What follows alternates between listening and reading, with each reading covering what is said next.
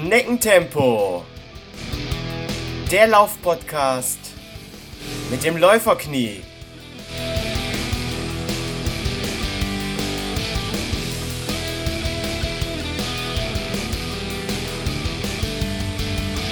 Hallo und herzlich willkommen zu Schneckentempo, dem Laufpodcast mit dem Läuferknie Folge 5. In der heutigen Folge geht es um Trainingssteuerung und Optimierung und zu diesem Thema habe ich mir heute einen ganz besonderen Gast eingeladen. Er ist ein erfolgreicher Ultra-Trail-Läufer und hat unter anderem den Zugspitz Ultra Trail 2015 gewonnen. Er ist ein sehr gefragter Trainer und hat Sportler wie zum Beispiel Eva Sperger unter seinen Fittichen. Und last but not least ist er einer der meistgehörten deutschen Sport-Podcast-Moderatoren und hat zusammen mit seinem kongenialen Partner Philipp Jordan für Fat Boys Run den Podcastpreis 2018 erhalten. Hier ist er, der großartige Michael Arendt. Grüß Gott, Michael. Ja, hi. Das hört sich, hört sich wahnsinnig an, wenn das so aufzählst. Ja, man könnte denken, dass ich ja zwischendurch auch arbeite. Michael, ich bin so froh, dass es geklappt hat und du heute äh, Gast bei mir bist. Für den ganz unwahrscheinlichen Fall, dass einer meiner Hörer nicht den Fat Boys Run Podcast und dich kennt, ja, eigentlich äh, fast ausgeschlossen, magst du trotzdem kurz ein paar Worte selbst über dich sagen, dich vorstellen und auch kurz erläutern, dass du hin und wieder ein bisschen arbeitest? Ja, kann ich, kann ich gerne machen, aber du hast ja also von der Vorstellung her, kann ich eigentlich nur was kaputt machen, nachdem du mich da so äh, Genau, also ich bin, ich bin, ich bin auch Läufer, ja, in erster Linie, ähm, äh, äh, natürlich in meiner Freizeit, nicht beruflich, also ich bin kein Profisportler. Ähm, und äh, ähm, ja, sag ich mal, beruflich ähm, äh, leite ich ein Trainerbüro jetzt seit ähm, ja seit drei Jahren jetzt. Wir sind jetzt äh, im Moment drei Trainer, bald vier, ja, und ähm, betreuen ungefähr 150 Athleten im Bereich hauptsächlich Trailrunning, Ultra Trailrunning oder ja auch Ultramarathon auf der Straße und auch Straßenläufer, Marathon, Halbmarathon und auch 10 Kilometer so. Das sind so die die meisten, die wir betreuen und haben dann äh, unter anderem auch ähm, so sagen wir, ein paar Exoten für uns jetzt Exoten im Triathlon-Bereich oder Skitourenbereich, die wir betreuen. Ähm, äh, ja, äh, Betreuung sieht halt so aus, dass wir das über Internet machen, sehr datenanalysiert. Also das heißt, wir analysieren äh, das, was die Sportuhren heutzutage aufnehmen, ja, und können damit genau sehen, wie ein Training abläuft, wie Leistungsentwicklung ist, ähm, äh, in welchem Bereich trainiert wird, ja, ob das Ganze effizient ist, nicht effizient wird. Wir können die Lauf Laufeffizienz auswerten und so weiter. Und ähm, ja, können uns da dann teilweise oder ich würde sagen großteils ein besseres Bild anhand der Daten machen, wie viele Trainer vor Ort und äh, ja und können damit eigentlich Läufer im ganzen deutschsprachigen Raum betreuen. Und ähm, ja, das läuft soweit ganz erfolgreich, würde ich sagen. Sonst wären wir jetzt nicht mittlerweile schon so viele und hätten nicht so viele Athleten auch, die denen wir helfen können. Ja, und äh, das ist so das, was ich so ähm, quasi von morgens bis abends mache. Und äh, Teil davon natürlich auch der Fat Boys Run Podcast, ähm, äh, den ich ja mit Philipp mache, wie du gesagt hast, und wo wir auch zum Beispiel eben auch Hörerfragen beantworten. Und ähm, ja, wo ich auch versuche, immer meine Expertise so ein bisschen mit reinzuwerfen. Ähm, jetzt habe ich mal direkt eine Frage zu deiner Trainertätigkeit. Wenn du sagst, ihr im Team habt so 150 Athleten, wie viel sind das denn pro Person, die dann, die wirklich du betreust? Ja, also ähm, wir haben ja verschiedene, wir haben ja verschiedene äh, Formen der Zusammenarbeit. Also sind so im ganz intensiven so, dass ich quasi äh, täglich ähm, äh, die die Einheiten genau angucke und äh, ja äh, sag ich mal, wöchentlich, zweiwöchentlich oder wie auch immer mit denen telefoniere, sind das sind dann äh, sind 19 Athleten, die ich jetzt habe und das ist auch so mhm. ungefähr das, was was was der Trainerdurchschnitt ist im Endeffekt. Ja, mal ein bisschen mehr, mal ein bisschen weniger. Ähm, also das sind dann ungefähr ja so 60 Athleten, die wir so intensiv betreuen, ja, und äh, Athleten, die wir mit einem äh, individuellen Trainingsplan betreuen, ja, äh, wo wir das Training, ähm, ja, sag ich mal, so ungefähr im vier Monats, äh, vier vier Wochenrhythmus äh, kontrollieren, anpassen, ja, ähm, das, das sind dann die anderen, ja. Also da, das sind dann auch ungefähr nochmal 100. Also dann, äh, da habe ich jetzt ein bisschen weniger, ja, weil ich natürlich auch nochmal, also als Geschäftsführer noch ein paar andere Sachen habe. Ne? Aber so kann man das ungefähr, ich würde sagen ungefähr ist die Verteilung so, ne, 30, 20. Ja. Also, also 20 im intensiven und, und 30 in der nicht, nicht so intensiven Betreuung. Ja. Oh, das ist schon eine Menge. Ja, um, ähm, das ist auch ausgelastet, deswegen suchen wir ja auch gerade. Jeder Aufruf, ja, wenn wir irgendwelche Sportwissenschaftler haben, auch immer bei uns melden. Wir suchen immer. Direkt bewerben. Ja, genau. Bevor wir jetzt gleich loslegen und in die Materie einsteigen, lass mich äh, meinen Hörern kurz erklären, was wir heute vorhaben. Die Hörer, die den Podcast jetzt in den letzten ja, Wochen verfolgt haben, fragen sich bestimmt, wie hat das Läuferknie beim Halbmarathon in Egmont abgeschnitten? Und die Antwort ist ganz einfach. Gar nicht. Ich habe das neue Jahr gleich mit einer fetten Erkältung eingeläutet. War ja eine Woche bettlägerig, 14 Tage Antibiotika genommen und so weiter und so weiter. Daher musste ich leider schweren Herzens meine Teilnahme am Egmont am See Halbmarathon absagen. Und ja, quasi aus Frust habe ich mich noch aus dem Krankenbett liegend für den nächsten Halbmarathon angemeldet, und zwar den Stevenslob in Nijmegen Mitte März. Und da habe ich mir jetzt auch einen neuen Trainingsplan zusammengestellt und jetzt hier den Michael kontaktiert, dass er mal drüber guckt und den Plan optimiert. Und genau das machen wir heute. Stimmt's? Ja, das ist so die To-Do-Liste, genau. Perfekt. Und vorab noch eine kurze Info. Michael bietet ja, wie er eben schon gesagt hat, auf seiner Homepage mehrere äh, ja, Coaching-Service-Modelle an. Und eins nennt sich Level Up.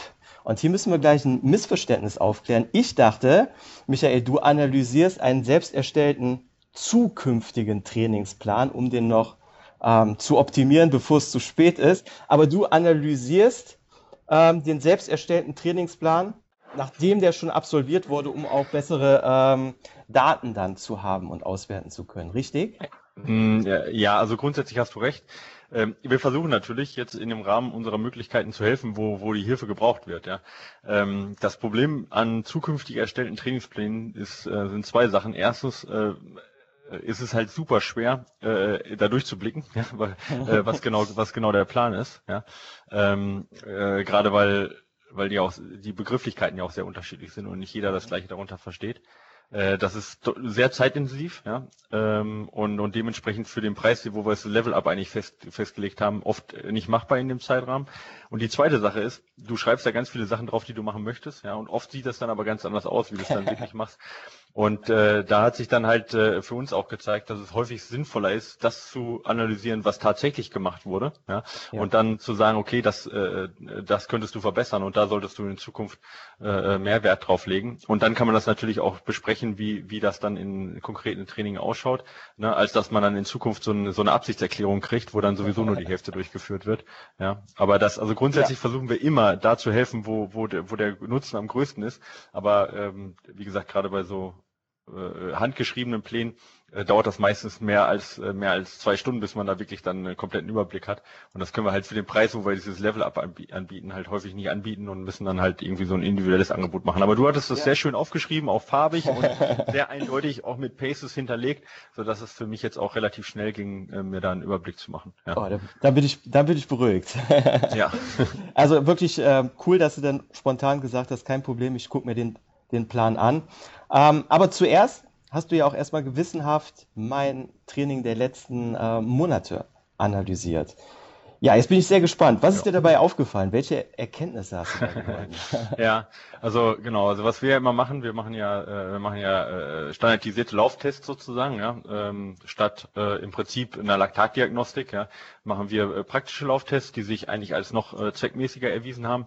Und die hast du auch gemacht. Das sind drei Tests. Mhm. Ja. damit schauen wir im Prinzip, wo jemand seine Stärken und seine Schwächen hat, ähm, um dann auch zu sehen, irgendwie, also wo, wo ist irgendwo Limiter, ja, oder wo sind äh, Probleme, die wir erstmal angehen müssen, bevor wir was anderes äh, äh trainieren. Und ähm, ja, da hat sich äh, im Prinzip bei dir ähm, gezeigt, dass du eigentlich jetzt nicht irgendwie so ganz ausgeprägte Stärken und Schwächen hast, ja, mhm. ähm, sondern dass wir da, äh, ähm, dass du auf einem relativ niedrigen Niveau, ja, das weißt du selber, also ja. äh, relativ niedrigen Fitnessniveau, relativ gleichmäßig ausgeprägt bis in den verschiedenen Energiebereitstellungsstufen. Also du hast jetzt nicht einen besonders gut ausgeprägten äh, Fettstoffwechsel oder einen besonders äh, schlecht ausgeprägte äh, maximale Sauerstoffaufnahmefähigkeit oder sonst irgendwas, sondern das ist eine ziemlich ziemlich normale Ausprägung und ich würde sagen eigentlich ähm, können wir da äh, relativ gut ins, ins Freie trainieren. Ich habe das Ganze genutzt, okay. um deine ähm, Trainingszonen auch anzupassen. Du hast mir deine Pulsbereiche, deine selbst erstellten Pulsbereiche geschickt. Genau. Äh, genau. Die, die liegen normalerweise liegen die meistens immer ziemlich daneben. Aber ich habe da auch ein Lob an dich, die liegen gar nicht so, die liegen gar nicht so stark daneben. Die passen eigentlich ziemlich gut, was den Puls angeht. Also da, ich weiß nicht, wo die, wo du die erstellt hast oder ähm, woher ja. du die hast. Ja, pass auf, da muss ich kurz was zu sagen.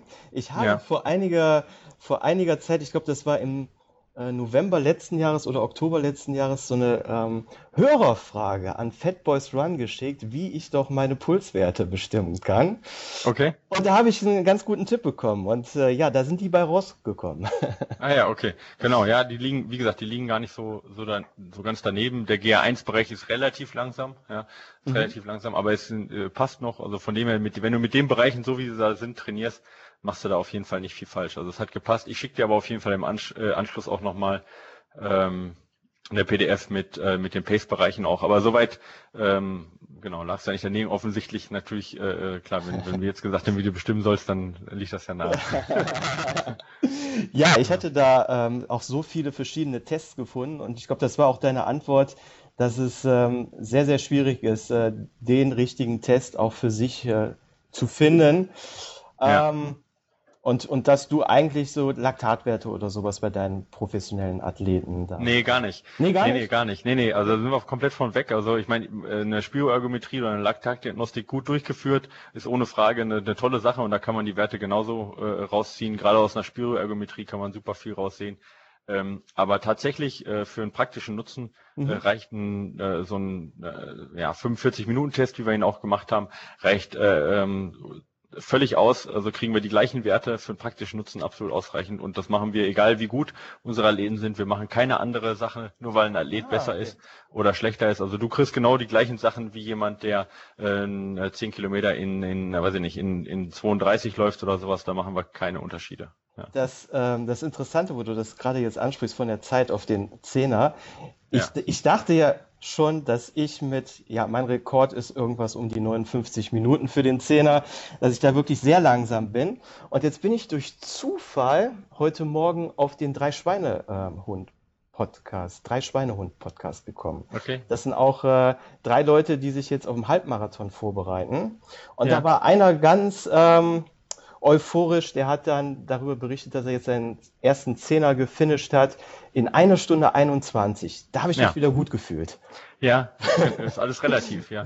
Also nee, aber es ist ja ist ja generell so eine Sache. Also wir haben ja auch äh, also eine ganz große Bandbreite und ähm, äh, ja völlig völlig äh, relativ was was schnell und was langsam ist und ähm, ja, selbst, ich sag mal, selbst eine, eine 32er Zeit auf, äh, auf einen Zehner ist für jemand anders halt durchaus langsam, ja. Also von ja. dem her, ähm, genau. Gibt es da auch gar nicht den Grund, jemand, jemand irgendwie in Kategorien einzuteilen da, ja. So. Okay. Ja.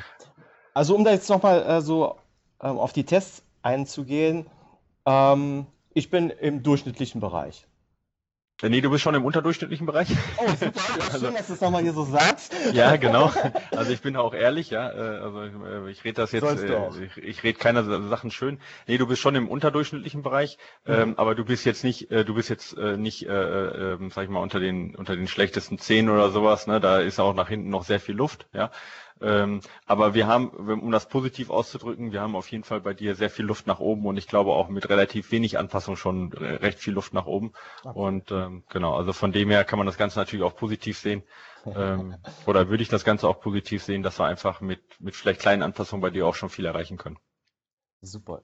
Ich musste ja auch so einen ähm, VO2 Max-Test machen, sechs Minuten lang. Ja, genau. Mhm. Und meine Garmin, die zeigt mir dann im Anschluss einen Wert von, also ich habe die Phoenix 3, einen Wert von 45 an. Ist das ein mhm. realistischer Wert? Weil manchmal in dieser eigenen Statistik auch sowas die Garmin vorschlägt an Werte, was man laufen könnte, das ist ja für mich eigentlich utopisch. Ist, ist 45, ist das ein realistischer Wert für mich? Mhm. Ähm, also zunächst einmal muss man sagen, die rechnet ja, also die, die schätzt den, diesen VS2 Max-Wert ähm, natürlich nur anhand der, anhand der Geschwindigkeit, die du auch wirklich dann gelaufen bist. Ja? Mhm. Ähm, und da müssen die Pulsbereiche auch richtig eingestellt sein bei der Uhr, dass die wirklich erkennt, dass du auch diese sechs Minuten maximal gelaufen bist. Ähm, äh, ich persönlich, also diese 45, wenn man, also die halte ich persönlich für deutlich zu hoch. Ja, da sprechen okay. wir dann ungefähr von einer, von einer 10 Kilometer Zeit von 45 so, ja, wow. bei, auch bei, bei einem 45er VO2 Max, ja, beziehungsweise von einer Halbmarathonzeit von 1,40. Ähm, also da, die würde ich jetzt, würde ich jetzt behaupten, dass das ein bisschen überschätzt ist, ja. ja. Ähm, Also grundsätzlich 41, 42 in dem Bereich. Ähm, ja, das kommt schon, kommt sicherlich, kommt sicherlich genauer hin. Also bei, wenn wir jetzt vom 40 oder sowas ausgehen, ja, dann sind wir bei, bei einer 50er, 10er Zeit, ja. Also, wobei man sagen muss, wie gesagt, das sind jetzt reine, reine hypothetische Werte, weil zu Ja. dieser, also wir, die V, die Sauerstoffaufnahme, also die VO2 Max, die maximale Sauerstoffaufnahme, das ist ja im Prinzip, wie viel Sauerstoff umgesetzt werden kann, ja. Ähm, also quasi wie groß dein, dein Hubraum ist sozusagen. Aber Mhm. was, äh, was dein, also wie effizient äh, dein Körper das Ganze benutzt, also wie, wie viel der aus, äh, aus dem Sauerstoff macht, ja, das wird da nicht äh, oder kann so eine Uhr auch nicht erkennen, ja. Ja. Und äh, fließt da nicht mit rein. Von dem her kann man den tatsächlichen VO2 Max Wert kann man wirklich nur in der Spiroergometrie bestimmen. Okay. Ähm, aber bei dir wäre das jetzt wahrscheinlich eher einer von, von um die 35 plus minus, ja, Ah, so in dem okay. Dreh. Ne? Okay. Ja. Und Genau, aber wie gesagt, das ist nur, nur, das sind rein, also diese, diese V2 Max Werte sind reine äh, Anhaltspunkte. Schätzwerte, ja. Ja, Mir ist ja. aufgefallen auf der Uhr, wenn ich mal so einen schnellen, also für mich schnellen Lauf zwischendurch mache, dann steigt der Wert sofort. Und wenn ich dann mal wieder drei, vier richtig langsame Läufe habe, Mhm. ähm, dann fällt der Wert sofort. Heißt es, dass ich die VO2 Max nur mit Intervallen verbessern kann? Ja. Nee, also ja, grundsätzlich, äh, nein, oh, jetzt schwierig, ja. Äh, also nein, du kannst die VO2 Max grundsätzlich auf vielerlei äh, Weise verbessern, ja. Entweder mit viel Umfang zum Beispiel, aber auch mit intensiven Läufen.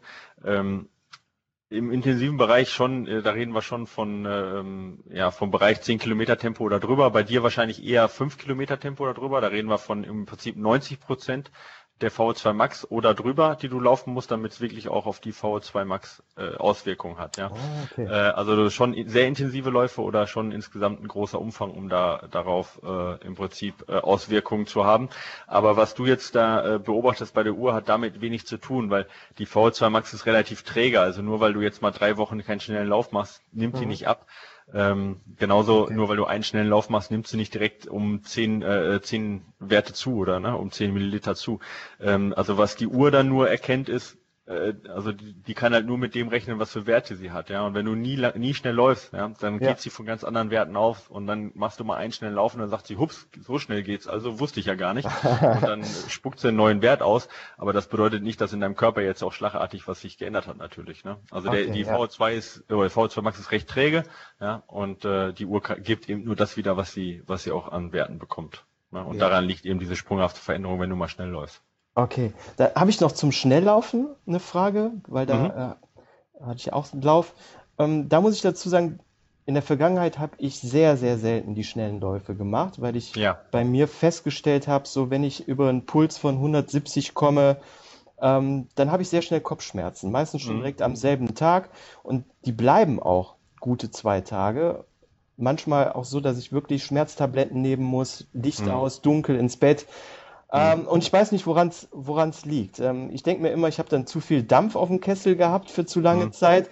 Bluthochdruck oder so liegt es eigentlich nicht dran. Ha hast du das bei anderen Sportlern auch schon mal beobachtet? Ähm, ja, das ist tatsächlich, ist tatsächlich jetzt, äh, äh, also habe ich so noch nicht beobachtet und ist tatsächlich ein großes Problem, weil das natürlich, ähm, wenn du dir äh, die komplette, sag ich mal, den kompletten Hochintensitätsbereich halt, wenn du den ausschließt aus dem Training, ähm, hast natürlich echt ein großes Werkzeug, äh, was halt viel bringt, auch was du dann im Prinzip nicht machst, ja. Ja. Ähm, von dem her äh, wäre es echt auch für dich sinnvoll, da erstmal zu schauen, woran das liegen kann. Also wir haben Mhm. hier, ich habe äh, hier mal so den, das Schwarmwissen im Trainerbüro mal kurz bemüht und gefragt, wer da Erfahrung hat, woran es liegen kann.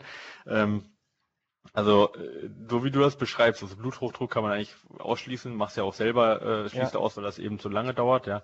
Auf der anderen Seite ähm, äh, könnte man jetzt noch überlegen, halt irgendwie, äh, ähm, äh, ob du dehydrierst, ja, da so hart, dass es zwei, das kann durchaus zwei Tage dauern, aber wenn man sich die Einheiten anguckt, sind die jetzt ja nicht zum Beispiel irgendwie, wenn du jetzt anderthalb Stunden auf dem Laufband laufen würdest oder in der knallen Sonne oder sowas, ja, Ja.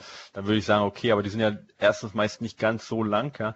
Nee, Und aber da haben wir es schon. Da haben wir es, glaube ich, schon. Okay, das Weil- ist schon, also das Ja. wäre jetzt ein, ein Ja. Faktor. Also wenn ich du, bin, wenn du, ich bin absolut kälteempfindlich. Ich habe mit zwei Hosen, zwei Jacken, und alles drüber. Also wenn Mhm. ich nach dem Lauf, nach einer Stunde Lauf, mich zu Hause auspelle, dann ist alles an Kleidung äh, klatschnass. Also ich Ja. schwitze wie ein Schwein.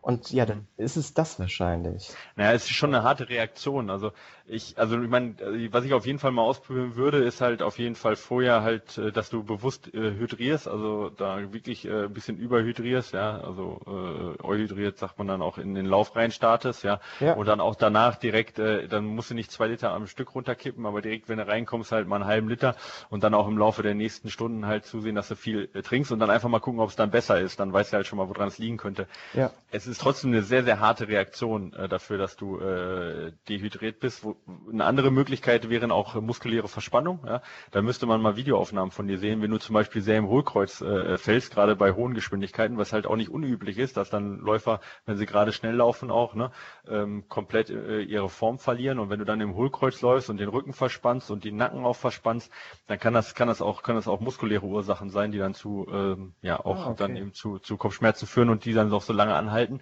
Ähm, Herz-Kreislauf-Systematiken, also jetzt, wie du sagtest, auch Bluthochdruck und sowas, würde ich persönlich jetzt eher ausschließen, dass das so lange dauert, ähm, sondern ich würde würd da eher den Bereich entweder, also ich würde entweder, ich, also an den beiden Sachen würde ich es eher ich, suchen. Ich, ich ja. denke dehydrieren, weil ich trinke auch über den Tag relativ wenig, das weiß ich, ich müsste mehr trinken und wenn ich dann ähm, so laufen gehe, gerade im Wettkampf, äh, wie jetzt auch der Silvesterlauf, äh, den, den hast du dir ja, glaube ich, auch angeguckt, genau. dann ähm, dann ist das ab einer gewissen Zeit einfach ähm, zu, zu lang in diesem Intensitätsbereich. Ich kann auch 15 Minuten äh, Vierer-Pace laufen, aber da passiert noch nichts. Aber wenn das dann okay. so Richtung Stunde geht, dann, ähm, dann merke ich es und ich merke es mhm. auch in der Sauna zum Beispiel, da schwitzt man ja auch sehr viel. Wenn ich ja. einmal acht Minuten in die Sauna gehe, habe ich nichts. Gehe ich aber einen ganzen Tag in die Sauna, mache drei, vier Saunagänge, ja. dann kriege ich auch diese Kopfschmerzen. Ja, guck, dann äh, macht das ja für dich auf jeden Fall Sinn, auch für äh, Tempoeinheiten oder Intervalleinheiten, sich das so einzuteilen, dass man entweder das auf der Bahn macht und da was zu trinken stehen hat oder auf dem ja. Laufband oder dass du halt auch, wenn du über einen, um einen Häuserblock läufst oder sowas, dass du immer wieder bei dir zu Hause vorbeikommst, wo dann eine Flasche steht oder sowas und dann kannst du mal versuchen, dagegen zu arbeiten. Weil das ja. auf jeden Fall ein Faktor ist, ähm, die intensiven Läufe, die du auf jeden Fall in Zukunft mehr reinbringen solltest. Ja. Und wenn du da keine Angst haben musst, dass du dann Kopfschmerzen hast über zwei Tage, das wäre natürlich auch ein Lebensgefühl, äh, Gefühlsgewinn, was du dann einfach auch hast. Ne? Ja, cool. Hör mal, das ist doch schon ein sehr guter Doch. Tipp. Äh, weil schon mein Geld wert ist, kann man auch sagen. Ja, genau, richtig. Dann kommen wir mal zur äh, ursprünglichen Anfrage. Lass uns doch mal in die Zukunft jo. schauen.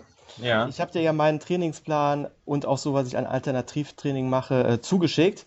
Was ja. sollte ich denn ohne zu überlegen direkt streichen und anders machen? Welche Optimierungsmöglichkeiten gibt es da? Ja, okay, also erstmal, um das mal so zusammenzufassen, was du jetzt in Zukunft vorhast. Ähm, also du ähm, willst im Prinzip so bis 30 Kilometer, 33 Kilometer in den, in den, in den, äh, in den Wochen laufen. Ja. Äh, dein schnellster Lauf ist im Halbmarathon-Renntempo 6 Kilometer. Das wird dein schnellster Lauf sein, ungefähr eine Woche vorm oder ja, eine gute anderthalb Wochen ungefähr vorm ja. äh, Halbmarathon. Sonst ist kein schnellerer Lauf geplant. Sonst sind hauptsächlich Läufe geplant im Prinzip im äh, GR1, also im Ausdauerbereich oder ja. im, im äh, bisschen schneller, ja, als der, als der, äh, ja, ja sag mal, als der langsame Bereich, so GR1, ja. GR2, aber, aber noch immer unterhalb des Halbmarathon-Renntempos, also immer noch, immer noch ähm, deutlich unter der Laktatschwelle. Und äh, die wirklich intensiven Einheiten oder so ein bisschen intensiver sind dann 30 Minuten auf dem Ergometer. So, das sind so die, die Ausdauereinheiten. Und am Wochenende dann, der lange Lauf soll halt äh, durch, durchweg eigentlich langsamer sein, langsam sein mit ungefähr 7 kmh oder 8, äh, 8er Pace. Ja. Ähm, hoch, längster Lauf 15 Kilometer. Aber alles im Fettstoffwechsellauf sozusagen, wie, äh, ja. wie du es ja nennst da. Ne? Und sehr, sehr viel zusätzliches Training. Also eigentlich fast jeden Tag irgendwas zusätzliches, ja. Äh, Faszientraining, äh, Stabi-Training, Dehnen, Fußgymnastik, genau. Physiotherapie, Medical Fitness und so weiter. Ja, das ist so erstmal der Plan, ja. Ähm, und äh, ähm, ja, äh, den, also da kann man viel verbessern. Also Sehr gut. Ja, ähm, also wirklich um die Ausdauer zu verbessern jetzt bei dir, ja. ja. Ähm, da würde ich jetzt persönlich also da hast du so viel Potenzial, dass ich gar nicht hingehen würde und mich zu sehr auf den Halbmarathon konzentrieren würde. Ja. Mhm. Ähm, äh, sondern ich würde da versuchen, das Training möglichst zu, man sagt da polarisieren. Ja. ja. Also das heißt, ähm, was du schon richtig machst, die langsam, langsamen Läufe durchaus auch langsam machen. Ja, das ist bei dir eine 47er bis 8er Pace. Ja. ja. Teilweise kann auch mal eine 37er Pace sein. Ja. Also das ist jetzt nicht so, dass da jetzt direkt äh, sich sich äh, per, bei einem äh, bei einer Sekunde jetzt riesen, riesig was ändert. Aber alles so in dem Bereich, ich sage jetzt mal so bis 155er Puls in deinem Bereich. Genau. So, ne? so darunter das ist sollte Wohlfühltempo. Genau, in deinem Wohlfühltempo sollte sich schon 80 Prozent der Läufe äh, ähm, sollten da schon stattfinden. Aber äh, einmal in der Woche, ja, solltest Ja. du wirklich versuchen, ähm, äh, irgendwo auch äh, äh, oberhalb von der Laktatschwelle irgendwo dich zu bewegen, ja. Ja. Äh, und das nennt man dann polarisiert, wenn man möglichst wenig versucht, eben in diesem GA1, GA2-Bereich, also alles, was so Halbmarathon-Tempo, Marathon-Tempo ist, da versucht man eigentlich relativ wenig zu trainieren und dafür mehr kurz und intensiv, ja, und den Mhm. Rest dafür langsam.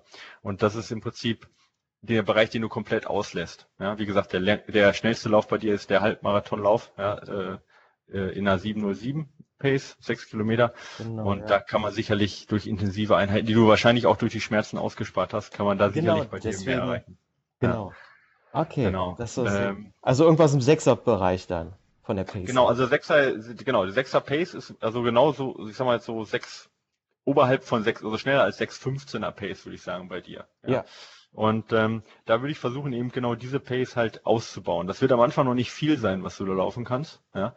Äh, und das werden jetzt auch, das müssen auch keine fünf Kilometer sein oder acht Kilometer Tempolauf, was du früher dann schon mal gemacht hast. Ja? Ja. Ähm, sondern das können am Anfang können das zum Beispiel äh, dreimal dreimal ein Kilometer sein oder sowas, dieses, dass du erstmal in dem Tempo machst. Ja, aber wichtig ist, dass du in dem Tempo läufst. Ja, nicht, dass du die Länge hinkriegst. Also du musst keine fünf Kilometer am Stück Tempolauf machen, sondern erstmal gucken, dass du wirklich in dem Tempo. Ich sage jetzt mal eine glatte Sechser, gleich- glatte Sechser Pace läufst. Ja. Und dann fängst du erstmal an, wirklich mit sehr wenig Umfang, zum Beispiel dreimal ein Kilometer und steigerst es dann von Woche zu Woche. Ja, zum Beispiel von dreimal ein Kilometer, nächste Woche wären dann zweimal zwei Kilometer, bist schon bei vier. Ja, nächste Woche wäre dann, um das an einem Stück zu bringen, einmal drei Kilometer. Ja, so dann schaffst du schon mal einmal drei Kilometer im Sechser-Tempo.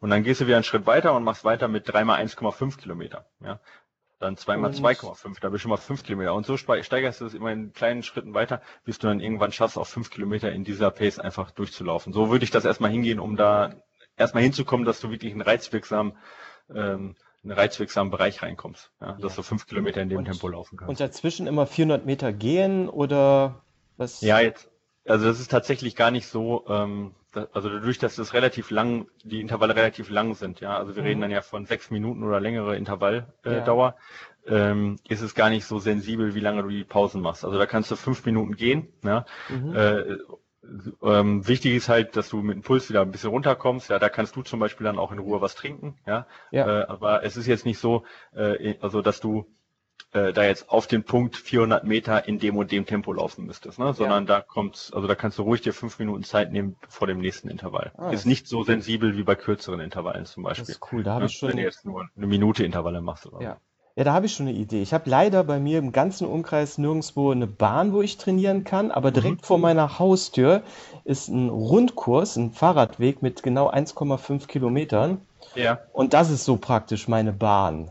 Ja, genau, da, dann könntest du da, dann könntest du da anfangen, muss, also vielleicht, vielleicht am Anfang den sogar äh, zweiteilen, dass du sagst, ich mache eine halbe Runde nur, ne, also 750 Meter, ja, Ja. und dann versuchst du irgendwann eben äh, eine Runde komplett zu laufen und dann die Pause zu machen und so das Ganze zu steigern. Aber Ja. jetzt so, was du geschrieben hast, fünf Kilometer Tempodauerlauf in einer 715er Pace ist definitiv kein Tempodauerlauf. Ja. Mhm. Okay? Ja. Also dann lieber kürzer und dafür intensiver, diese eine Einheit und den Rest ruhig so langsam wie du das hast. Und dann, äh, das ist erstmal die erste Sache, dass du diese Ja. richtig intensiven Dinger reinbringst. Und die zweite Geschichte, die ich reinbringen würde, ist, äh, äh, du musst definitiv am Umfang was tun. Ja? Ja. Äh, das muss nicht laufen sein. Ja? Mhm. Aber wenn ich jetzt gucke, du läufst ja jetzt von, von der Zeit ausgehen, ist das so immer so zwischen, ja, ich sag mal, einer und drei Stunden in der Woche. Ja? Ähm, und äh, ähm, Radfahren war jetzt ja die letzten Wochen auch jetzt nicht so wirklich unfassbar viel. Nee. Ähm, und äh, ähm, das willst du jetzt da reinbringen, was ich gut finde mit dem mit dem Ergometer, ja. Und das können dann auch ruhig mal mehr als 30 Minuten Ergometer sein. Ne? Also alles, was du da an zusätzlichen Umfang machst. Also wenn du da über vier Stunden, vielleicht fünf Stunden in der Woche rüberkommst, ja, ähm, da machst du schon machst du schon echt Fortschritte. Also den Ergometer Okay. würde ich mal würde ich mal wöchentlich reinbringen, aber dann auch ruhig 60 Minuten. Ja. Ah, sehr gut. Und auch in dem GA2-Bereich dann.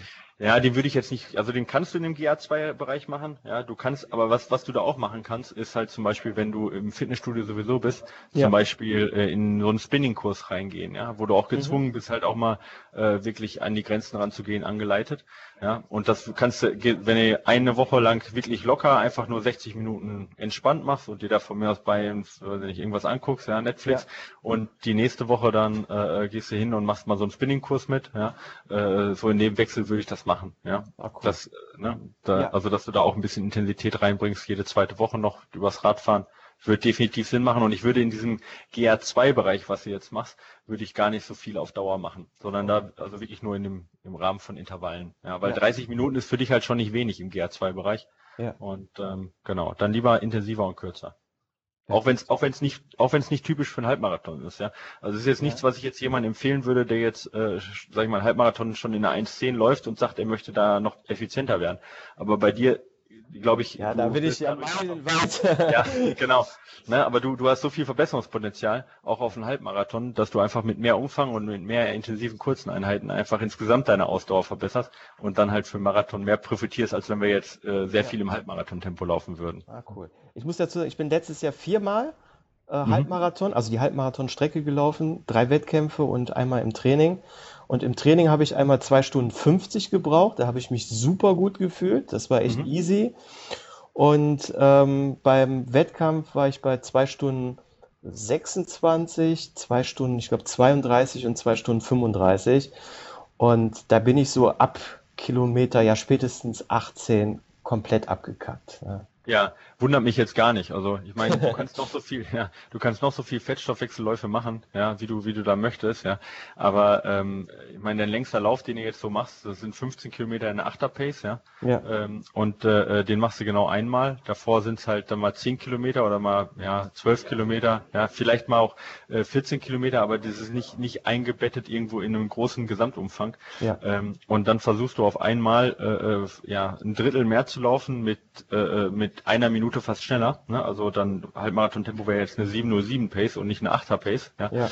Und das ist halt einfach ein Schritt, ähm, der ist einfach enorm. Ja? Also deswegen würde ich jetzt persönlich die Fettstoffwechselläufe würde ich gar nicht so langsam machen. Die kannst du ruhig ein bisschen bisschen schneller machen. 37. 37er Pace und brauchst da keine Angst haben, ja. dass du da den Fettstoffwechsel nicht oder dass du den nicht trainierst. Ja, ja, ja sehr gut. So ja. Sehr gut.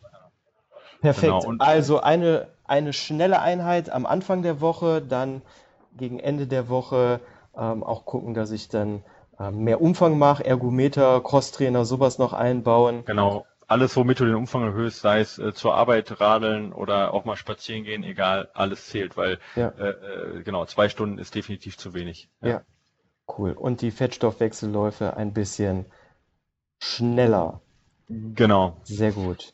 Ähm, und dann die nächste Geschichte, wo ich sage, wo ich reingehen ja. würde, ist dein Zusatztraining. Ja? So ja. löblich das ist, dass du so unfassbar viel machst. Ja. Äh, kostet Zeit und Kraft natürlich. Ja. Mhm. Ähm, und ich, also es ist jetzt alles gut. Ich bin ein Freund von von Black Roll, ich bin ein Freund von Stabi-Training, ja, warum nicht? Äh, Fußgymnastik kann, also es ist nichts, was da schlecht dran ist, ja. ja. Aber es kostet einfach Zeit und Kraft, ja. Und dann kann es mal sinnvoll sein, in einer gewissen Periode mehr zu machen, ja, wo man sagt, man konzentriert sich da drauf und macht da auch viel, ja. ja. Und dann aber auch mal wieder zu sagen, okay, jetzt nehme ich mal acht Wochen, wo ich, wo ich das zurückschraube im Sinne vom Ausdauertraining, okay, also ja. quasi ein bisschen mehr Ausdauertraining stattdessen mache, ein bisschen mehr laufen gehe, vielleicht noch ein bisschen mehr gehe, also ne, zum Beispiel auf dem Laufband dann bergauf gehe, was jetzt mich auch nicht irgendwie äh, so stark oder die Verletzungswahrscheinlichkeit so stark erhöht. Ja. Und dafür mache ich vielleicht einmal Stabiltraining weniger. Also das auch zu periodisieren, dass man sagt, eben ich mache nicht immer das Gleiche, sondern einmal opfer ich das mal, um ein bisschen mehr Umfang zu machen, um einen guten neuen Reiz zu setzen für den Körper.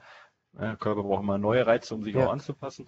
Und wenn dann der Wettkampf vorbei ist, dann zu sagen, okay, jetzt der nächste Wettkampf steht erst in drei Monaten an, jetzt gönne ich mir mal acht Wochen, wo ich mich wieder ein bisschen mehr drauf konzentriere. Also da auch ein bisschen Abwechslung reinzubringen und äh, nicht jeden Tag jetzt nochmal eine Stunde zusätzlich zu machen. Da machst du fast so viel wie die Profis machen. Ja, und, äh, ja das, genau. das, das, das, wird dann irgendwann un, un, un, unökonomisch von der Zeit her einfach. Ne? Genau, wobei ich jetzt sagen muss, so Fußgymnastik, das, was ich äh, so an, an Plan habe, das habe ich in 20 Minuten äh, abgefrühstückt. Okay. Ähm, Stabi-Training ist bei mir auch so 30 bis 40 Minuten. Halt das ist dieses Medical Fitness Training, was ich samstags dann eingebaut habe, das geht schon eine gute Stunde. Mhm. Ähm, da bin ich lang, lange mit beschäftigt und ich bin da mal drauf gekommen, weil ich, ja, daher gibt's überhaupt diesen Namen Läuferknie. Ähm, ich habe es mir gedacht, dass du da wahrscheinlich eine Vergangenheit hast. Da, da, da hatte ich 2010 so starke Probleme, dass ich also, ähm, ich glaube, für vier Jahre gar nicht mehr gelaufen bin und komplett äh, aufgehört okay. habe. Mhm. Und durch dieses Medical Fitness Training, durch äh, auch Blackroll bin ich erst wieder lauffähig geworden, sagen Okay. wir mal so. Mhm. Ja. Und ich denke sogar, dass ich äh, Philipp mit meinen Hamstrings äh, noch toppen kann. Von der Beweglichkeit Äh, her. von der Beweglichkeit her. Ich bin, Ja. glaube ich, steif wie ein 80-Jähriger. Und ich weiß einfach, ähm, dass ich das machen muss. Sonst äh, kriege ich Probleme. Das, äh, Ja, okay. Also grundsätzlich da auch, ähm, also das verstehe ich, ist natürlich auch super individuell, ja, äh, Ja. ohne Frage. Und da äh, möchte ich dir auch jetzt nicht zu viel reinreden, äh, weil du auch äh, die Erfahrung eben hast, was dir da gut tut. Aber auch da ist Laufen nicht zwangsweise dein Feind. Ne? Ja. Äh, jemand, der, ich sage jetzt mal 100 Kilometer in der Woche läuft, der ist natürlich bei 40 Kilometer deutlich robuster als jetzt jemand, der nur 20 Kilometer läuft. Also grundsätzlich ein höherer Umfang, langsam gesteigert, in gewissen Vernunft gesteigert und vielleicht auch erstmal über den Umweg ähm, Rad, ja, oder oder oder Wandern oder Bergauf gehen äh, gesteigert, ähm, erhöht auch die ähm, ja die Robustheit und auch die Verletzungsanfälligkeit. Ja, also nicht erhöht die Verletzungsanfälligkeit, sondern verbessert die Verletzungsanfälligkeit. Also von dem her ist Umfang langfristig gesehen ist Umfang dein Freund. Klar, aktu also akut ist dann erstmal ein gesteigerter Umfang natürlich auch immer verbunden mit einer höheren Verletzungsanfälligkeit. Ne? Ja. Aber also jeder, der sagt, ab 40 Kilometer verletze ich mich hundertprozentig, ähm, muss das Ziel sein, trotzdem über 40 Kilometer zu steigern, vorsichtig und langsam und immer nur eine Woche und dann wieder weniger, aber um eben auch die Verletzungsanfälligkeit zu verbessern. Ja. Ja, cool. Ja, irgendwann will ich ja auch mal einen Marathon laufen. Ähm, ich hatte es mir eigentlich für dieses Jahr vorgenommen, aber das habe ich schon wieder ad acta gelegt. Mal gucken, Ja. vielleicht, vielleicht 2020. Ja, also wenn du den Plan erstmal so durchziehst, dass du jetzt äh, über 33 Kilometer, Wochenkilometer hast, ist auf jeden Fall schon mal ein wichtiger Schritt. Ja. Ja. da bist du auf jeden Fall schon mal ein ganzes, ganzes Stück in die richtige Richtung. Ähm, genau. Genau. Also Eine die Sache hätte ich noch auf jeden Fall. Ja, bitte. Wenn du, ja, das sind diese, das sind diese Sprints, die du am Ende machst, ne? Diese Steigerungsläufe. Ja. Äh, Ja. Da hast du jetzt dreimal 100 Meter, ja, Genau. äh, äh, die du da machst, machst du kürzer, ja. Ah, Ähm, okay. Sinn der, Sinn der Sache ist eigentlich hinter so welchen Läufen, ja, einmal die Laufökonomie zu, zu erhöhen, ja, ähm, aber auch, also zwei Sachen dazu erhöhen, einmal die VO2 Max äh, ähm, und zweitens die Ansteuerung der Muskulatur. Ja, das hat miteinander was zu tun, weil umso mehr Muskeln bei einer Laufbewegung ähm, rekrutiert werden können und ähm, umso mehr kann der Körper zwischen Muskulatur abwechseln. Also einmal nimmt er die Stränge, einmal nimmt er einen anderen Strang, ja, der vielleicht gerade erhöht ist, äh, erholt ist. Also es ist nicht so, dass immer die gleichen Muskelfasern angesteuert werden, sondern einmal wird jetzt äh, der, die Phase 1 und 3 angesteuert und bei der nächsten Kontraktion 2 und 4. Okay? Okay, ja. Und umso mehr der Körper ansteuern kann an verschiedenen ähm, Muskelfasern, umso weniger schnell ähm, ermüdest du, ja, und umso höheren Gesamt-Power-Output sozusagen kannst du erzielen. Und diese Ansteuerung kriegt er nur dann hin, wenn er mal gezwungen wird, auch möglichst viele von diesen Muskelfasern anzusteuern. Und das passiert genau dann, wenn er schnell laufen muss. Wenn du jetzt 100 Kilometer sprintest, ja, dann und das 100 dreimal Meter. äh, 100 Meter, ja, nicht 100 Meter sprintest, wenn du 100 Meter sprintest, dann wird das wahrscheinlich jetzt nicht in der absoluten Vollspeed sein, sondern es wird wahrscheinlich, ich sage jetzt mal, vielleicht in einer 530er Pace sein oder sowas. Ja, wenn, noch nicht mal. Ich weiß es ja wegen meiner Uhr. Also ich fange so an 6,30, dann vielleicht so 6,10 und so das, Mhm. das letzte, die letzten 100, die schaffe ich dann vielleicht gerade so in einer 5,55. Ja, genau. Ne? Und das ist das nicht ausreichend, um wirklich die, alle Muskelfasern anzusprechen im Oberschenkel. Ja? Dann mach lieber kürzere, mach lieber 30, 30 Meter, also sag ich mal Mhm. fünf bis acht Sekunden reichen da völlig aus. Da geht es nicht drum um Ermüdung, sondern da geht es tatsächlich um eine Nervenansteuerung. Ja? Ja. Also dass diese äh, Motor-Units nennt man das, das ist so eine Zusammenfassung äh, von Muskelfasern an einem Nervenstrang, ja, ähm, äh, oder an einem Nervenansatz, dass äh, möglichst von, viele von diesen Motor-Units angesteuert werden. Und da kommt es gar nicht darauf an, dass die 100 Mal angesteuert werden, ja, äh, also 100 Mal kontrahieren müssen, sondern da reichen dann schon wenig Kontraktionen. Also mach weniger Länge und stattdessen lieber mehr Wiederholung. Also ich Ja. sage jetzt mal 5 mal 5, ja, äh, also 5 mal 5 Sekunden oder 5 mal 30 Meter, da Ja. bist du deutlich äh, äh, sinnvoller unterwegs als 3 mal 100 Meter. Ah, okay. Ja. Ja, cool. Wow. Boah, das ist ja doch eine, eine, richtig eine ganze Menge.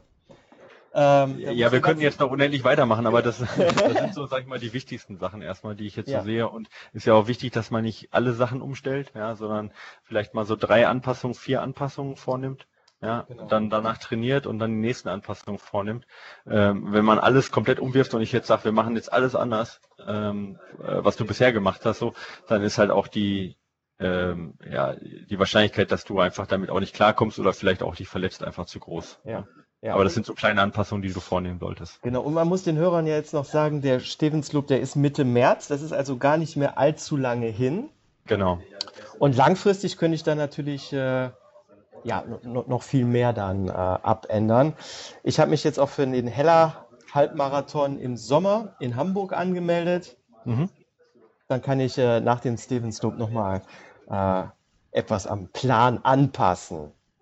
Genau. Ja. gut. Und da, da, kann man dann halt auch, wenn du da ein bisschen längere Zeit hast, kann man dann halt auch einen, so Block setzen, die halt auf eine, ja, auf einen speziellen anderen Fokus äh, Wert legen. Also mal eher einen Umfangfokus, wo du dann vielleicht auch mal versuchst, äh, ähm, über äh, zwölf Wochen mal eher äh, über vier Stunden äh, zu laufen oder über fünf Stunden zu laufen in der Woche, ne, wo du Umfang ein bisschen ja. weniger machst und, und dann andersrum, dann kriegt der Körper halt deutlich neue Reize und passt sich dann dementsprechend auch einfacher an, als wenn du immer das gleiche trainierst, so von Halbmarathon zu Halbmarathon zu Halbmarathon. Ja. Ne? So, und äh, ja. genau, das wäre dann langfristig auf jeden Fall auch sinnvoll, dann verschiedene Periodisierung einfach auch reinzubringen, um neue, neue Reize zu setzen. Aber ich denke, so wirst du schon alleine ja. durch die Geschwindigkeitseinheiten schöne neue Reize kriegen, ja.